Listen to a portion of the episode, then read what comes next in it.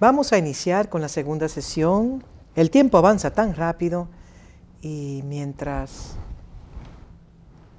he estado en la grabación, he dejado constancia de que nunca tengo, nunca he tenido el deseo de terminar un sermón, sino principalmente dejar sentada la, la idea. Por lo tanto, es imposible que se sienta frustrado con el hecho de que muchas de mis enseñanzas nunca concluyen, pero espero que al menos los puntos o las ideas sean depositadas en su espíritu. También estaré haciendo la serie con mi iglesia los domingos en un proceso muy, muy lento, pieza por pieza, parte por parte. Si desea seguirnos, puede conectarse al canal de Gate Ministry Center, el cual el canal que estará transmitiendo estos mensajes en el servicio de los domingos. Eh, puedo decirles que le he dado a esta serie el título El reino satánico de las tinieblas, pero apenas estoy hablando de él. Para ser honesto con ustedes, si tuviera la opción, no querría hablar de él porque creo que se ha hablado demasiado de él durante los últimos dos mil años. Quisiera principalmente asegurarme de que usted sepa quién es su fuente y que, y que su conexión con el Espíritu Santo sea una conexión con su palabra, con Cristo, la cabeza, con los apóstoles y el orden gubernamental que Cristo ha establecido en el planeta Tierra. Y, y gracias a esto estaremos bien informados y tendríamos la noticia de mañana hoy, refiriéndose a todo lo que necesitamos saber sobre los tiempos en que vivimos. Quiero enfatizar, en segundo lugar, que el reino de las tinieblas, es decir, los gobernantes de esta era, no, no tienen mucho conocimiento sobre los asuntos espirituales. De hecho, si supieran que crucificar a Jesús fue el mayor error que cometieron, no lo habrían crucificado. Pensaba que el exterminio era la aniquilación total de, un enemigo. No se dieron cuenta que era la semilla, la simiente, la que daría luz a un proceso reproductivo que tendría un impacto catastrófico en todo su dominio. Si vamos a 1 de Corintios 2 del 7 al 8, nos ayuda a comprender que los gobernantes de esta era no sabían lo que les esperaba en realidad no lo sabían. Si lo hubieran sabido, no habrían crucificado a Jesús. Lea 1 de Corintios 2.9. Eh, también nos dice, cosas que ojo no vio ni oído, oyó ni han subido en el corazón del hombre son las que Dios ha preparado para los que le aman. Mm, me gustaría pensar que somos parte de una compañía que realmente ama a Dios que amamos a Dios, amamos su palabra y que estamos unidos conyugalmente a su espíritu, a su espíritu. Verso 10, pero Dios nos la reveló a nosotros por el espíritu. Tenemos acceso directo a cosas que históricamente no se han conocido antes, tanto por los gobernantes de esta era como los gobernantes del orden mundial, incluido Satanás, y por todos los líderes religiosos anteriores que vieron a través de un cristal oscuro, pero nosotros vemos mucho más claramente.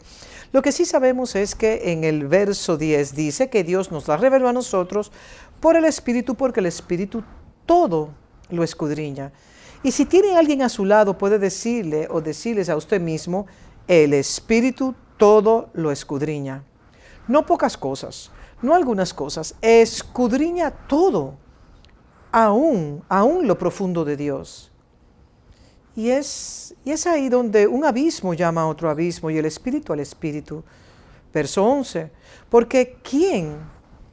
Porque ¿quién de los hombres sabe las cosas del hombre sino el espíritu del hombre que está en él? Así tampoco nadie conoció las cosas de Dios sino el espíritu de Dios. Verso 12. Y nosotros no hemos recibido el espíritu del mundo por eso me refiero a dos espíritus. Tiene que decir, va a googlear para obtener su información o va a realizar una búsqueda NUMA, acceso a memoria no uniforme para buscar dónde obtener tu información.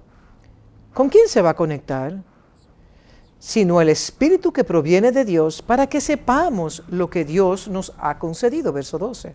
Verso 13, lo cual también hablamos, no con palabras enseñadas por sabiduría humana, sino con, la, con las que enseña el Espíritu, acomodando lo espiritual a lo espiritual.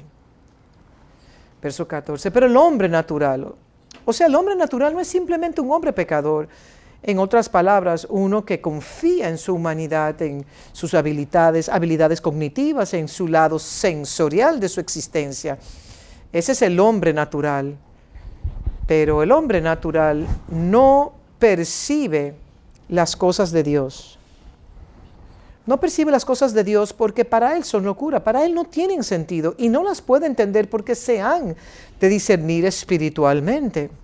Verso 15, en cambio el espiritual juzga todas las cosas, pero no, él no es juzgado de nadie.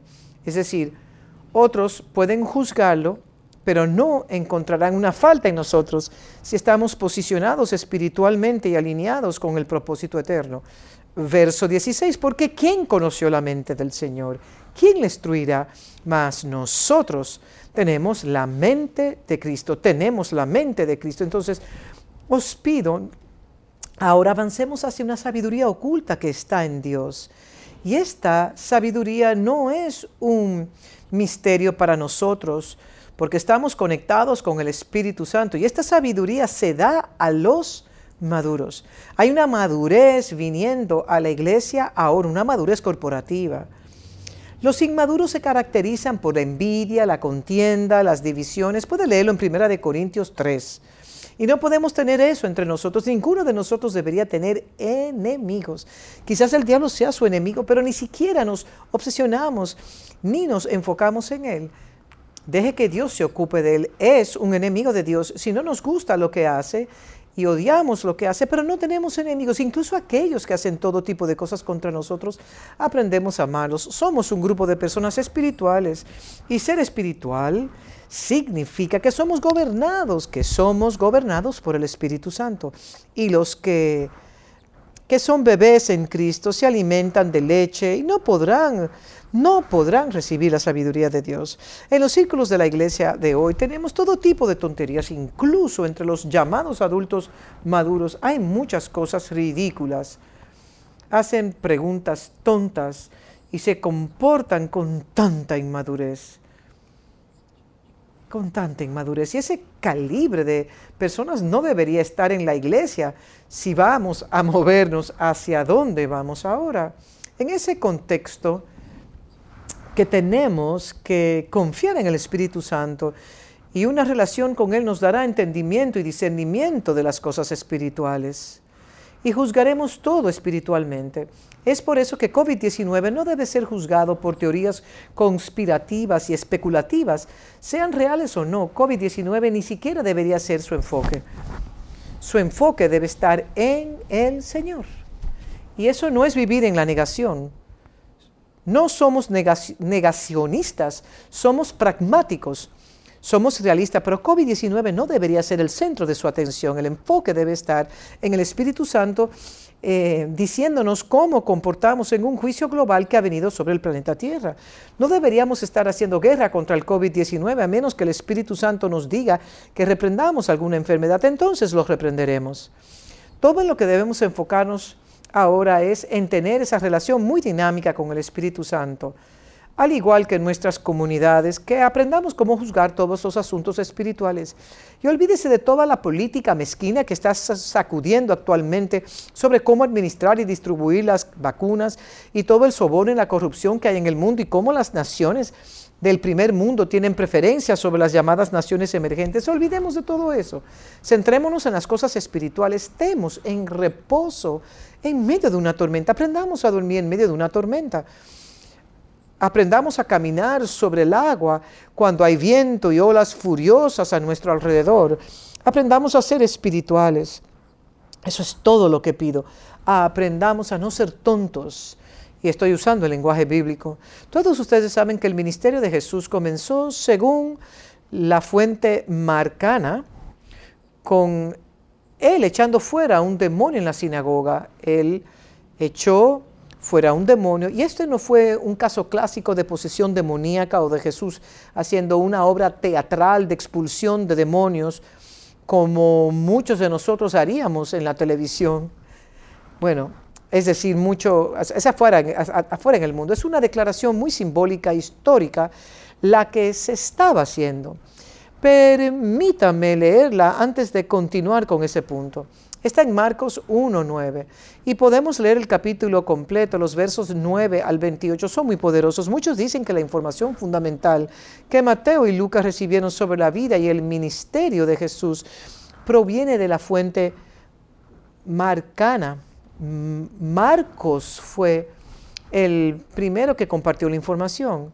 Marcos 1.9 aconteció que en aquellos días que Jesús vino de Nazaret, de Galilea, vino de, Nazaret de Galilea y fue bautizado por Juan en el Jordán, verso 10. Y luego cuando subía del agua vio abrirse los cielos y al Espíritu como paloma que descendía sobre él. Y vino una voz del cielo que decía, tú eres mi Hijo amado, en ti tengo complacencia. Entonces marquen el orden aquí. Él se metió en el agua, murió a sí mismo, o se permitió lavarse para el ministerio en que ahora tendría que ser admitido. Entonces el Espíritu viene sobre él. Y aquí una voz de los cielos decía, este es mi Hijo amado. Observe el orden, primero el Espíritu, luego la voz y podemos argumentar que el Espíritu estuvo sobre él en el vientre de María y que los metrones o medidas del Espíritu estuvieron sobre él durante su ministerio, estoy seguro, pero aquí estamos hablando de la plenitud del Espíritu viniendo sobre él y el Espíritu viniendo sobre aquel que llevó la plenitud de la palabra, el Logos eternos encarnado, fue llevado en el cuerpo de Jesús. Y verso 11, y vino una voz de los cielos que decía, tú eres mi Hijo amado, en quien tengo complacencia. Verso 2, y luego el Espíritu le impulsó al desierto un lugar totalmente desolado. Y estuvo allí en el desierto 40 días y era tentado por Satanás. Y estaba con las fieras y los ángeles le servían. Esa es la versión resumida y muy compactada de la historia. Verso 14. Después que Juan fue encarcelado, Después que concluyó el ministerio de Juan, usted notará que dos movimientos de Dios nunca sucederán al mismo tiempo. Uno tiene que quedar inactivo, tiene que estar suspendido antes de que el otro pueda operar. No se puede tener un movimiento carismático y un movimiento apostólico al mismo tiempo. Dios, opera, Dios al unísono en armonía y sin conflicto ni confusión. Así que en ese contexto que el ministerio de Juan tuvo que quedar ahora inactivo o neutralizado. Y dice, y después que Juan fue encarcelado, Jesús vino a Galilea predicando el Evangelio del reino de Dios.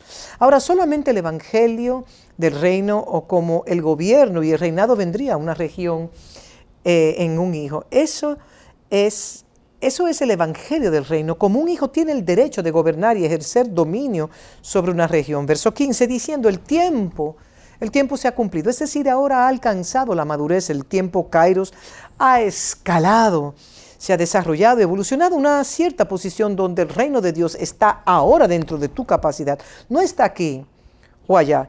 Se trata de cómo lo tomas. Está cerca en tus manos. El tiempo se ha cumplido y el reino de Dios se ha acercado. Ejemplo, si yo tuviera que tomar mi bolígrafo que está aquí en el escritorio, pero tuve un pensamiento y quiero escribir el pensamiento, tengo que saber cómo tomar el bolígrafo y escribir el pensamiento por si se me olvida. De manera similar, el reino de Dios está a su disposición, pero es como ahora usted aprende a tomarlo. Miren el orden. Él dice que el reino de Dios está cerca. Y luego dice, ah, es decir, tiene que cambiar su mentalidad.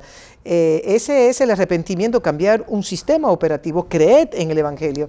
Cree en las buenas nuevas, no el Evangelio de la salvación, sino en el Evangelio sano, en la total, en su totalidad, la totalidad de las buenas nuevas. Y luego vemos en el verso 16, andando, bueno, vamos a brincar algo. Bueno, vamos a leerlo. Verso 16, andando junto al mar de Galilea, vio a Simón y Andrés su hermano que echaban la red en el mar, porque eran pescadores. Versos 17, y les dijo Jesús, venid en pos de mí, haré que seáis pescadores de hombres. Verso 18, y dejando luego sus redes, le siguieron, pasando de allí un poco más adelante. Y otros también le siguieron. Verso 21, y entraron en Capernaum, y los días de reposo y entraron en la sinagoga enseñando. Bueno, después que comenzó a formar su equipo, el primer lugar al que él entró fue a la sinagoga. La sinagoga es un paréntesis o una expresión auxiliar o una rama de la adoración en el templo. Pero para administrar las reuniones corporativas se subdividían en grupos más pequeños. Y el concepto de sinagoga comenzó cuando la nación de Israel estaba en Babilonia. No podían reunirse en el templo por lo que se reunían en pequeños grupos donde los rabinos o maestros o mentores o entrenadores ayudan a las personas a comprender el camino de Dios, el camino de Moisés, que los condujo a Dios. Entonces Jesús entra en un lugar donde se lleva a cabo una interacción divina, donde la educación es parte de un programa para preparar a las personas ambientalmente para conectarse o relacionarse con Dios. Es un entorno climático en el que se supone que las personas deben relacionarse o involucrarse con Dios. Y cuando entra a ese lugar encuentra que está contaminado, comprometido y que ha sido violado ya que cualquier actividad demoníaca en la presencia inmediata de Dios significa una violación a las condiciones ambientales.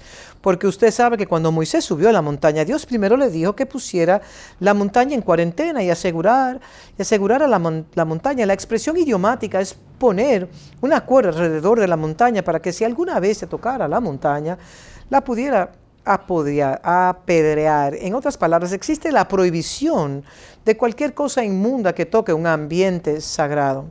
Entonces, si la sinagoga, que es un microcosmo de adoración en el templo donde las personas santas están explorando formas de involucrarse con Dios, y esta se ve comprometida porque hay actividad demoníaca entre ella. Eh, Jesús aquí nos, nos está diciendo lo que quiere hacer para limpiar el ambiente. Marcos 1 del 23 al 26, y entraron en Capernaum, verso 21, y los días del reposo entrando en la sinagoga enseñaban. Y se admiraban de su doctrina. Marquen esta palabra, es una enseñanza, por lo que no fue a echar demonios. Él fue a enseñar, a traer una posición precisa, una ubicación correcta, porque les enseñaba como quien tiene autoridad. Él tenía un conocimiento subjetivo de las cosas, no hablaba hipotéticamente, no tenía una forma teórica de presentar las cosas. Él básicamente estaba diciendo, tan cierto como que yo soy, puedo hablar y contarles acerca de las cosas de Dios porque les enseñaba como quien tiene autoridad y no como los escribas. Verso 23. Pero había en la sinagoga de ellos un hombre con espíritu inmundo. Y las palabras inmundo, la palabra inmundo es una palabra muy interesante aquí.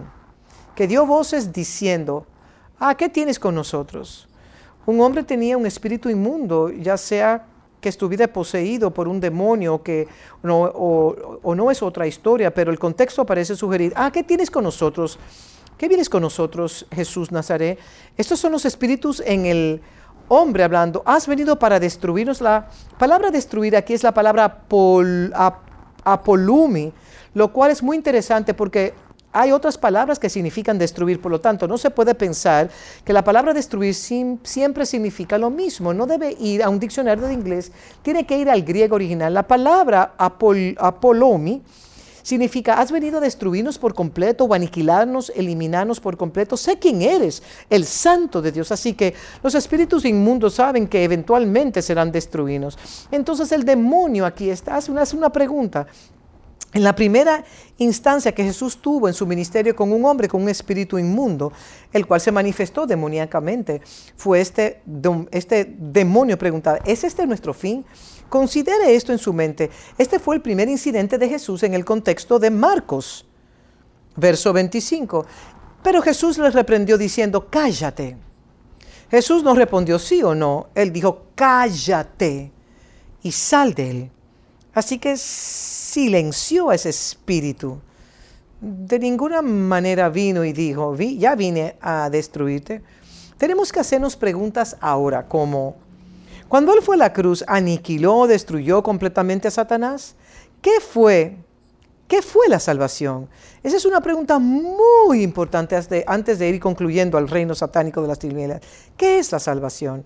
¿Por qué el diablo sigue causando estragos en la tierra?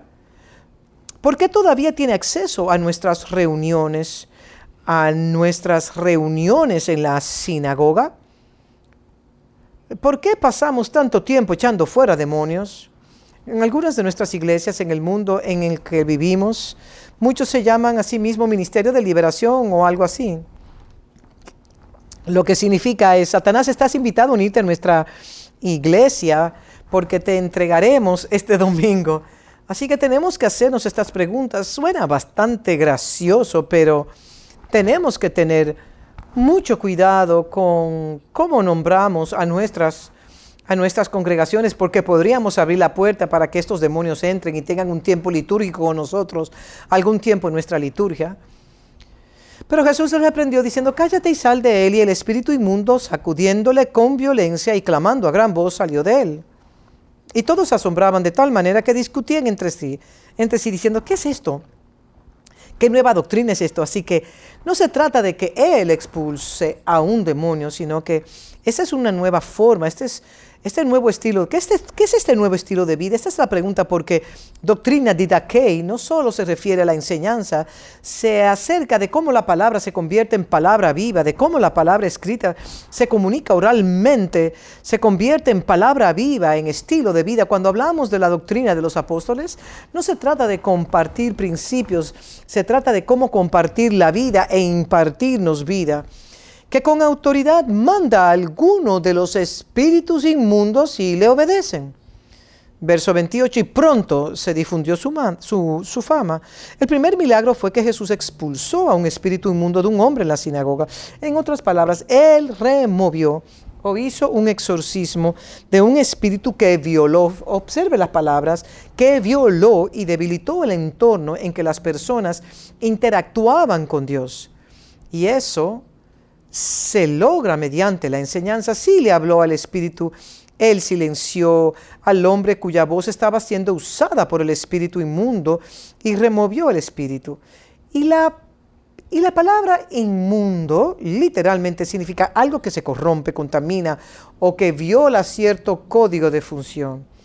Este es un espíritu que no solo vive en un hombre, sino que es un espíritu que corrompe el medio ambiente. Entonces Jesús viene a anular, neutralizar y arruinar la obra de ese espíritu en un ambiente religioso. Pero si vino a destruir, él no se comprometió, no dijo ni sí ni no. Si usted estudia el modus operandi de Jesús, verá que él pasó poco tiempo hablando con los demonios. Son declaraciones de una línea o dos líneas, como máximo tres líneas. No querría saber del espíritu inmundo cosas como de dónde vienes, cuántos años tienes, quién te envió, por qué viniste. Como algunos de nosotros nos, nos encantaría tener una hora conversando con un demonio. Jesús, Jesús no hacía eso. Él solo neutralizaba el espíritu. Así que cuando estudiamos la palabra destruir, has venido para destruirnos, verso Marcos 1.24. Veamos también otra palabra, se encuentra en primera de Juan 3, del 4 al 9, un pasaje muy poderoso y algunas de estas escrituras pueden relacionarse con lo que leí en Juan 16 sobre la trilogía del pecado, la justicia y el juicio. En, en primera de Juan 3, 4 dice, todo aquel, todo aquel que comete pecado, infringe también la ley pues el pecado es infracción de la ley. Y sabéis que Él apareció para quitar nuestros pecados. O nuestra forma ilegal de funcionar. El pecado es más que fornicar o cometer adulterio o engañar o mentir o robar. El pecado es mucho más que eso. El pecado es romper o quebrar o violar nuestra posición legal nuestra posición constitucional en Dios. Eso es pecado. Él apareció para quitar nuestros pecados y no hay pecado en Él. Todo aquel que permanece en Él no peca. Si usted permanece en Él, si permanece en algo, usted se convierte en aquello en lo que usted permanece. Por ejemplo, cuando la tribu de Judá vivía en un ambiente determinado, el ambiente fue nombrado por la tribu y la tribu fue nombrada por ese ambiente, por el pueblo de Judá. Pero Judá nombró el ambiente y el ambiente nombró al pueblo. Entonces, si usted permanece en el hijo, automáticamente a usted se le llama hijo. El pecado es cuando usted se aparta de ser un hijo eso es pecado original, cuando usted abandona ser un hijo. Si usted ya se regresó a su posición de ser un hijo, usted no puede pecar desde una posición legal. Usted todavía podría pecar moral, éticamente y ceremonialmente. Puede tener infracciones, pero en su posición de hijo usted no puede pecar. Puede tener algunos defectos, puede tener inmadurez, puede tener algunas impurezas, puede tener algunas áreas que no están completas en su vida, pero en lo que se refiere a lo legal, legalmente usted no puede pecar porque usted fue creado para ser un hijo. Adán fue creado para ser un hijo. Cuando pecó se fue de la posición de hijo y por eso dejó el huerto. Ahora, si usted regresa a la posición, no puede pecar porque está habitando en donde fue creado originalmente para que habitase. Así que por favor comprenda eso. Todo aquel que peca no le ha visto ni le ha conocido. Cuando usted llega a esta posición, es algo muy subjetivo. Sé que, sé que ahora soy un hijo de Dios. Verso 7, hijitos, nadie os engañe. Marque esta palabra. El que hace justicia es justo como Él es justo. Recuerde lo que dije. El pecado es apartarse de su posición de hijo, apartarse de Dios. La justicia es traerlo de regreso a esa posición. A Jesús el justo, nosotros somos los vástagos de la justicia o las ramas de justicia, lo que simplemente significa que volvemos a nuestra posición justa, que es una posición legal antes de que tengamos que madurar en ella. Verso 8, el que practica el pecado es del diablo. Lo primero que tiene que entender sobre el reino satánico de las tinieblas es que él no quiere que usted funcione en su identidad de hijo. Si usted no puede creer que es un hijo de Dios, si usted no puede creer que esa es su posición legal, que esto es lo que Jesús vino a hacer, si usted lee la obra de reconciliación que hemos sido reconciliados con Dios, hemos sido traídos de regreso a la familia de Dios, hemos sido trasladados a la familia del cielo, todas estas cosas simplemente nos están diciendo una cosa. Él está diciendo que estamos siendo traídos de regreso a Dios y el diablo odia eso. Así que cuando hablas de acusación, calumnia, engaño, seducir la mente, venir a llevárselo a usted, mire, mire, olvídese de todas estas cosas periféricas, piense en lo legal solamente. Lo legal aquí es que el Hijo de Dios se manifestó para destruir las obras desde el principio. Y mire, hay muchos principios en las escrituras. Déjeme darle un ejemplo. En el principio Dios creó los cielos y la tierra. Ya sea que lo creó en su mente o no, eso es otra historia. Si se trata de una idea original, atemporal, preexistente, que no puede clasificarse bajo el orden de los seis días de la creación, esa es otra historia. Hay un solo principio. En el principio Dios creó los cielos y la tierra. Hay otro principio en el día uno que Dios creó los cielos. Aquí hay otro principio en el día número 3, cuando Él creó la tierra. Así que hay varias, varias categorías de principios. La palabra principio simplemente significa en un cierto punto en el origen en un cierto punto cuando algo emanó, se emitió o procedió, usted tiene que rastrear eso hasta, el, hasta llegar a, diferentes orígenes. Por ejemplo, en Juan 1.1, en 1.1 en el principio era el verbo, y el verbo era con Dios y el verbo era Dios. Ese es un principio atemporal, preexistente, porque ese principio es interminable. No hay una línea del tiempo para ello, pero eso no es el mismo principio en que el principio cuando Dios creó los cielos y la tierra, donde en el día número uno dijo, hágase la luz, en el día número dos, o sea, perdón, que sea el cielo, y día número tres, hágase la tierra, etc. Eh, entonces, esos son periodos diferentes, periodos que podemos clasificar como el principio.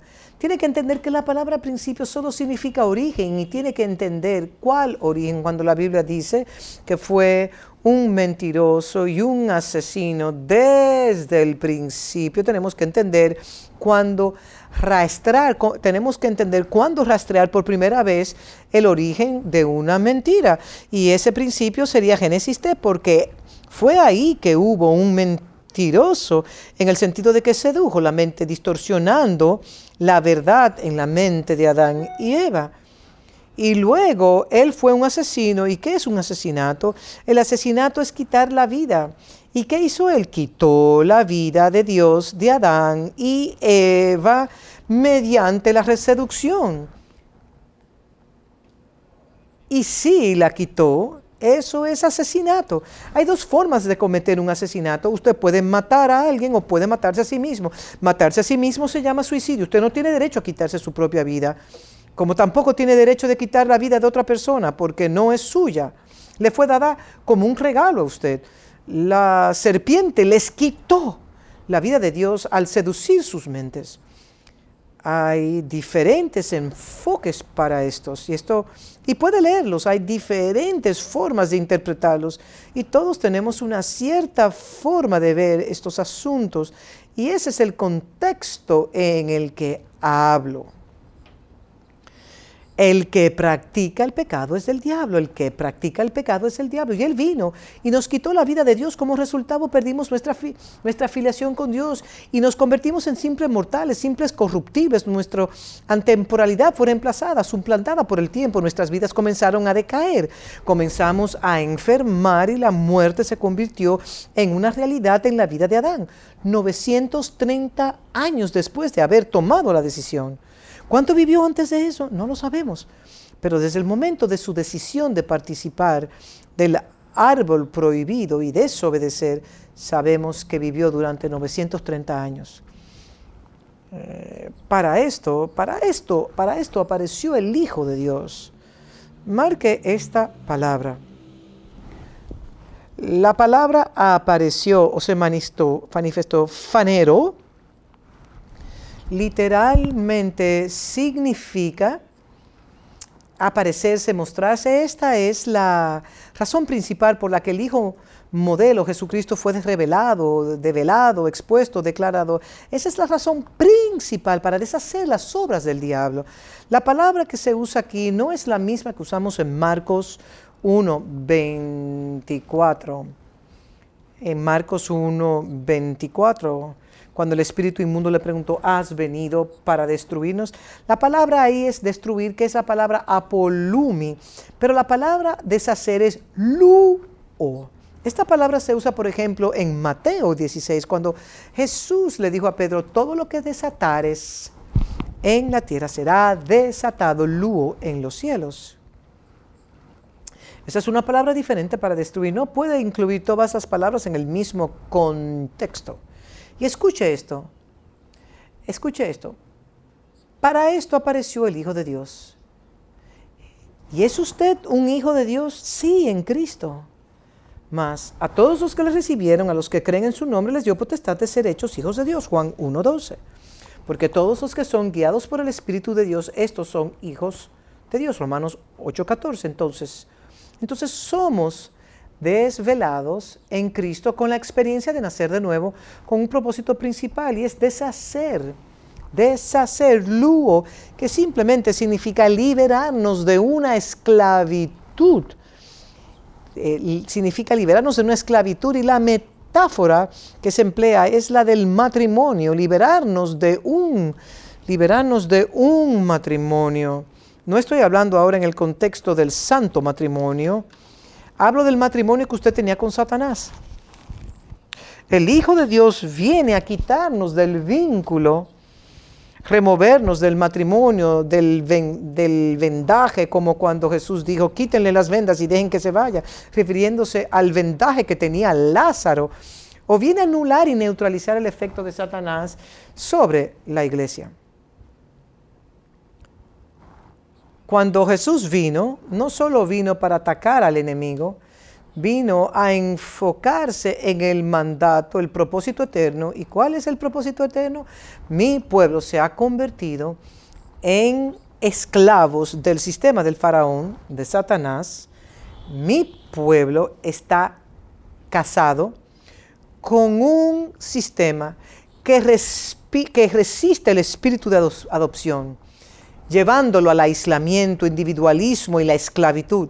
Así que he venido, he venido, y aquellos a quienes levantaré, a los cuales la creación está esperando ansiosamente, vendrán a anular, a romper ese matrimonio de la raza humana con Satanás, el acusador. El acusador. Y eso es lo que significa. Para esto apareció el Hijo de Dios para deshacer las obras del diablo. La palabra obras en el lenguaje laboral significa el empleo principal del diablo.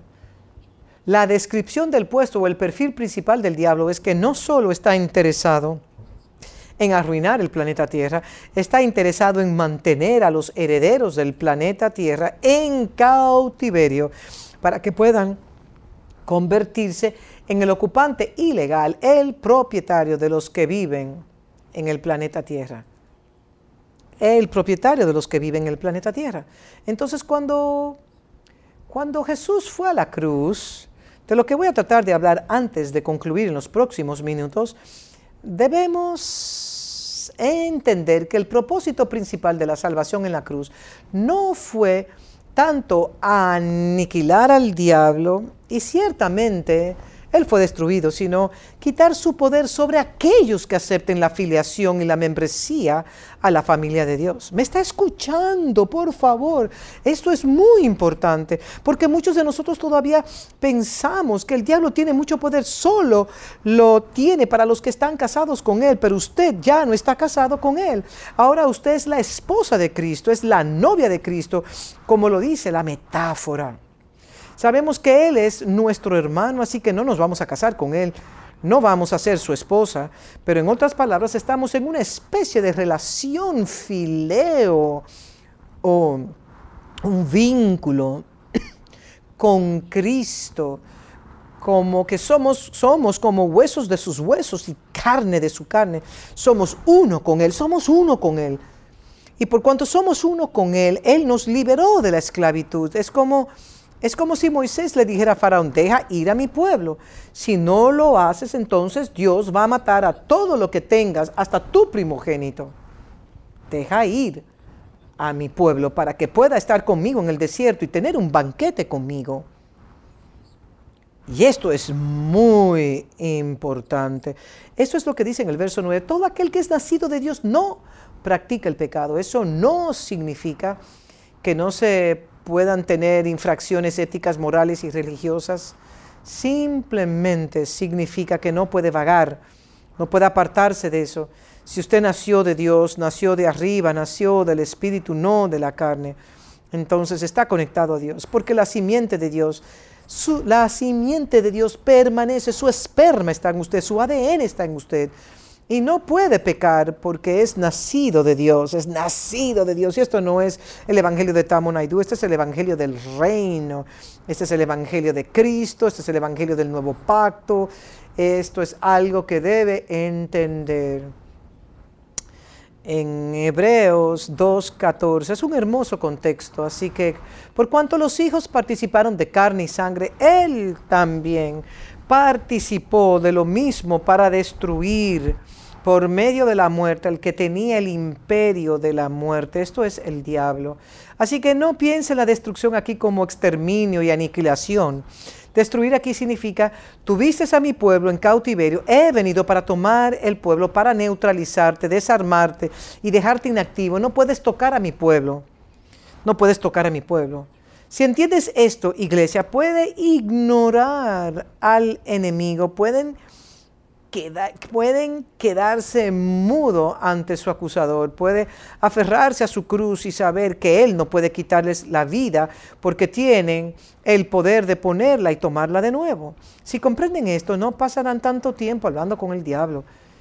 Y cuando lo hagan, le dirán que se calle, o para que suene más amable, haz silencio. Parte de nuestro mandato ahora es limpiar nuestras sinagogas, nuestras reuniones corporativas, de los espíritus que hemos permitido que entren en ambientes en los que no deberían estar y comenzar a enfocarse en las cosas en las que debemos enfocarnos, que es la doctrina de Cristo. ¿Qué nueva doctrina es esta? Marcos 1.27. Usted puede leer Apocalipsis 12, una poderosa porción de las escrituras sobre Miguel y los ángeles que lucharon con el dragón y esto y todo esto. Y ahí se usa la palabra catabalo, catabalo en el verso 10, Apocalipsis 12, 10, porque han sido lanzados fuera catabelo, el acusador, el que los acusaba delante de nuestro Dios día y noche. Y la palabra catabelo significa ser reducido a un estado inferior, no significa ser arrojado al infierno. Ese juicio aún no ha ocurrido. Catabelo significa que Él nos ha acusado día y noche él que se ha mantenido ásperamente y violentamente oponiéndose a nosotros ha sido ahora reducido a un estado inferior, catabelo. catabalo. ¿Puede entender lo que estoy diciendo aquí en términos de comprensión del reino satánico de las tinieblas? No me estoy en, no me estoy enfocando en tratar de decirles cómo encontrar un demonio en cada rincón. Algunas personas están tan obsesionados con eso, por eso tienen tanto tantos problemas con los demonios. Nos pido que entendamos esto. Obviamente tendrán que probar los espíritus en sus hogares, tendrán que probar los espíritus en los hogares. Primero de Juan 3:24 es un ejemplo. Es un ejemplo de probar espíritus, una prueba de fuego. Y dice así, y el que guarda sus mandamientos, versos 24, permanece en Dios. Así que usted está en un lugar seguro. Esto es el aislamiento como en un lugar libre de virus, libre de demonios. Permanecer en Dios y Dios en Él. Y en eso sabemos el Espíritu permanece en nosotros. Y por el Espíritu que nos ha dado Así que si el Espíritu de Dios permanece en nosotros, no sé si este es un problema ambiental que tenemos, un problema contextual sujeto a los sistemas religiosos de los que venimos, como mis antepasados que salieron de una religión en la India y éramos tan conscientes del mundo espiritual que cuando venimos cuando venimos a la iglesia llevamos sus rasgos con nosotros. No estoy seguro de si es un problema africano debido a tantas actividades ancestrales y otras actividades espirituales que tienen lugar aquí, o es un problema europeo porque la brujería es una cosa muy importante y todavía lo es en algunas partes del mundo europeo. Lo hacen para parecer algo tan inteligente de muchas maneras. Por ejemplo, eh, lo vemos en las series de la película de Harry Potter, donde pretende hacer ver todo esto como algo tan inteligente. No sé qué es, pero nuestras iglesias se obsesionan tanto con estas actividades, pero tenemos que aprender ahora a cortar el cordón umbilical y poner a prueba los espíritus. Permanecemos nosotros en sus mandamientos, permanecemos en el espíritu. Primera de Juan 4.1, amado. Primera de Juan 4.1, amados, no creáis a todo espíritu, sino probad los espíritus si son de Dios, porque muchos falsos profetas han salido por el mundo. Muchos comunicadores falsos representando al llamado Dios del cielo. En esto, conoced el Espíritu de Dios. Todo espíritu que confiese que Jesucristo ha venido en carnes de Dios no es su humanidad, no es solo la encarnación a la que se hace referencia. Venir en la carne significa que Él ha venido a presentar en su humanidad cómo funcionamos como hijos de Dios. Eso es lo que significa estar en la carne. Verso 3, y todo espíritu que no confiese que Jesucristo ha venido en carne no es de Dios. En otras palabras, no, si no podemos aceptar que Dios quiere modelar la filiación en un cuerpo humano, esa persona no es de Dios. Cualquier ministerio que niega a Jesús, el Hijo de Dios, a quien debemos conformarnos, les puedo decir ahora que hay actividad satánica en ese ministerio. Por favor, Sé que me meteré en muchos problemas por decir esto, pero quiero decirlos basándome en las escrituras. Cualquier ministerio que no pueda aceptar que usted es un hijo de Dios, ensamblado como una casa para representar a Cristo de una manera conformada, siendo nosotros conformados a Cristo, ese ministerio ha abierto la puerta a la actividad demoníaca.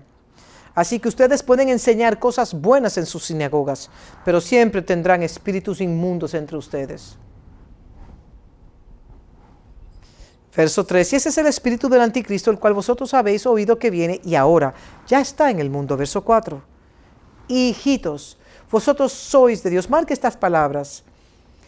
Y los habéis vencido porque mayor es el que está en vosotros que el que está en el mundo. No podemos cortar esta escritura y aislarla y luego citarla solo la parte que dice, porque mayor es el que está en vosotros que el que está en el mundo. Eso no es lo que dice. Está diciendo que si usted entiende el espíritu que en usted, el espíritu de afiliación, porque eso es lo que hace el espíritu, el que clama, Abba Padre en nosotros. Él es el espíritu de adopción, entonces sabrá que es más grande que nadie en el mundo por cuanto es su hijo, por cuanto es un hijo de Dios.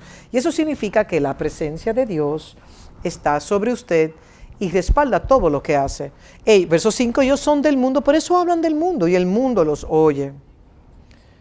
Y les dejo a ustedes decidir sobre esto. Necesitamos entender el reino de las tinieblas entendiendo no solo la neumatología, teología del Espíritu Santo, sino nuestra salvación, la soterología, la doctrina de la salvación. Tenemos que entender la salvación. Lo primero que tenemos que entender es que Jesús vino a este mundo para terminar la obra y la completó. Por ejemplo, cuando leemos Juan 17, en la oración de Jesús, su oración tuvo lugar en el planeta Tierra, posiblemente en el jardín, probablemente después de la cena o pudo ser antes de la cena, no sé, pero es como, como uno lee el texto. Juan 17.1, estas cosas habló Jesús levantando los ojos al cielo y dijo, Padre, la hora ha llegado. Es decir, llegó el momento. A esto fue que vine. Glorifica a tu Hijo no glorifica al Mesías, no glorifica a Jesús, no, glorificas, no glorifica al Salvador ni el senador, glorifica a tu Hijo para que también tu Hijo te glorifique a ti. El propósito eterno, como le has dado potestad sobre toda carne para que dé vida eterna a todos los que le distes. Mire esto. Mire esto que Él daría vida eterna. Él está devolviendo la vida que tomó el asesino, el mentiroso, el diablo. Y dice esto, verso 3. Y esta es la vida eterna, que te conozcan a ti, el único Dios verdadero, y a Jesucristo, a quien has enviado, a quien has enviado. Yo te he glorificado en la tierra, he acabado, he acabado la obra que me diste que hiciese. Eso es para presentar el patrón, el diseño de la filiación divina. Verso 5. Ahora pues, glorifícame tú al lado tuyo con aquella gloria que tuve contigo antes que el mundo fuese. Entonces él, él, terminó el trabajo que hizo, terminó la obra de llevarse la filiación divina al presentar un modelo clásico, ejemplar y perfecto modelo de cómo todos los que estamos en Él debemos vivir. Esa es la gloria. La gloria no vendrá sobre la tierra, vendrá sobre los hijos de Dios en la tierra. Eso es algo que debe entender. La única tierra sobre la que vendría la gloria es esta tierra, el cuerpo corporativo físico que lleva el Espíritu de Cristo. El gobierno de Satanás fue herido, fue herido pero su jefatura no fue removida. Ya he dicho esto anteriormente, lo pueden leer en Génesis 3:14. Y donde Dios dice, y pondré, y Dios le dijo a Satanás, y pondré enemistad. Verso 15, y pondré enemistad entre ti y la mujer. Eso fue lo que dijo a Satanás. Y entre tu simiente y la simiente suya, esta te herirá, en la cabeza. Él no dijo que te matará, no dijo que te aniquilará, Él no dijo que te removerá, dijo que te herirá en la cabeza. Y una cabeza mayugada no significa otra cosa que una herida. Esta te herirá en la cabeza y tú le herirás en el calcañar. Marquen, marquen estas palabras, son, son muy poderosas. Necesitamos entender algunas cosas al leer el capítulo 3. En primer lugar, el enemigo es extremadamente astuto, sabio, astuto, sutil, engañoso. Tenemos que entender que su oficio, según segunda de Corintios 11, verso 11, y puede leer todo el contexto, es lograr un objetivo para que él pueda llegar a un fin. Ese es su oficio. ¿Cuál es el final? Lo mismo que es el principio. Y eso es quitarnos la vida, la vida de Dios, separarnos de la filiación. La filiación nos da la vida eterna. La filiación nos da una vida interminable. La filiación nos lleva a una posición eterna. Por favor, entienda esto. No estoy hablando como si fuera la primera vez que lo digo. Por favor, asimilen todo esto que les digo. La seducción satánica se dirige a la mente. Ahí es donde se cometen la mayoría de los errores en la mente. La mujer, la mujer dijo, la serpiente me engañó. ¿Dónde? En la mente y comí. Eso es lo que dijo Eva. El propósito principal del enemigo es llevarnos a un lugar donde nuestras mentes no puedan concebir que si estamos en Cristo como un hijo de Dios, tengo más poder y autoridad que cualquier cosa que Satanás tenga, porque he sido liberado de su vínculo, de su matrimonio, de su derecho legal sobre mí como esclavo, de su gobierno. Me han quitado todas las jurisdicciones del enemigo. Soy libre. A libertad nos llamó el Señor. Él vino para liberarnos. Y el espíritu de libertad está ahora sobre nosotros. Cuando comprende esta libertad, cambia toda su visión de cómo vive la vida en la tierra. Eh, segunda de Corintios 11, 1.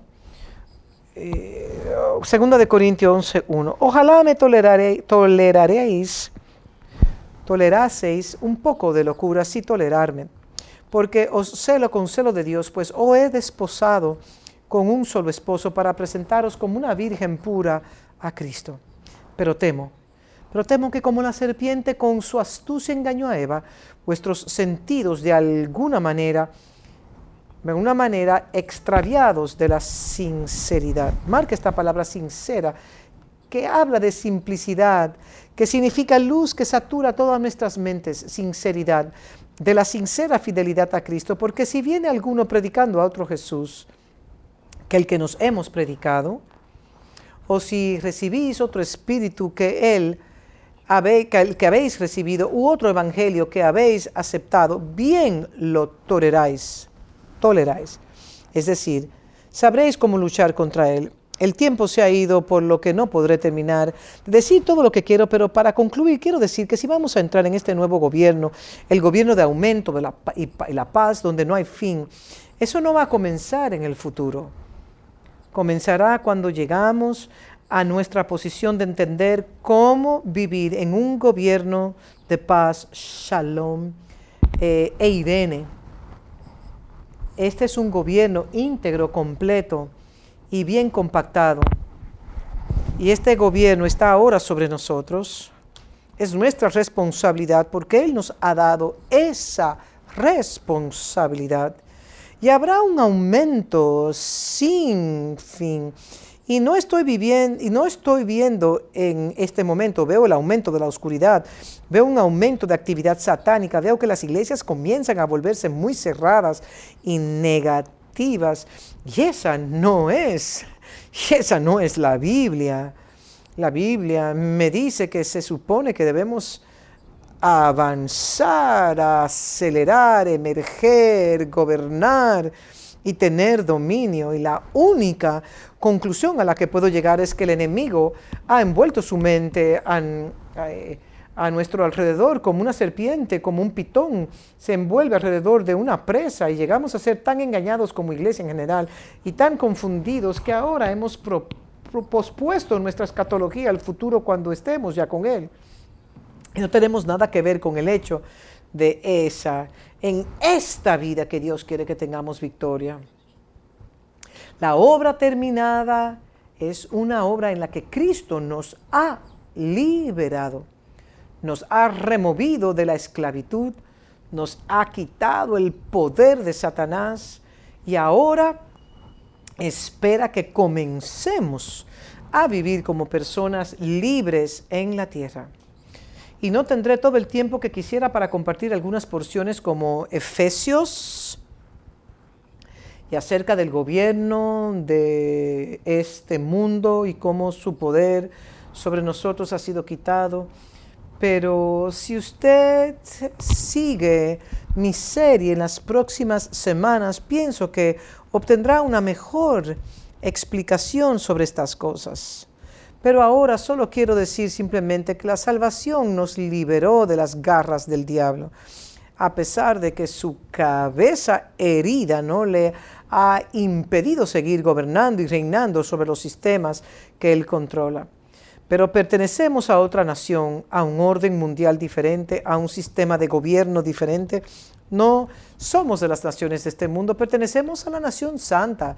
Y si vivimos nuestras vidas en ese sentido, seremos victoriosos. Lamento detener este mensaje tan abruptamente, pero creo que he podido exponer mi punto a pesar de que no he terminado el mensaje. Le pido a Dios, le pido a Dios que el espíritu de entendimiento, el espíritu de iluminación, el espíritu de incremento, de, crecimiento venga sobre usted y que Dios les explique las cosas que no pudieron ser explicadas en mi presentación. El Señor los bendiga. Gracias por escuchar, gracias por estar con nosotros y oramos para que la gracia de Dios esté sobre ustedes.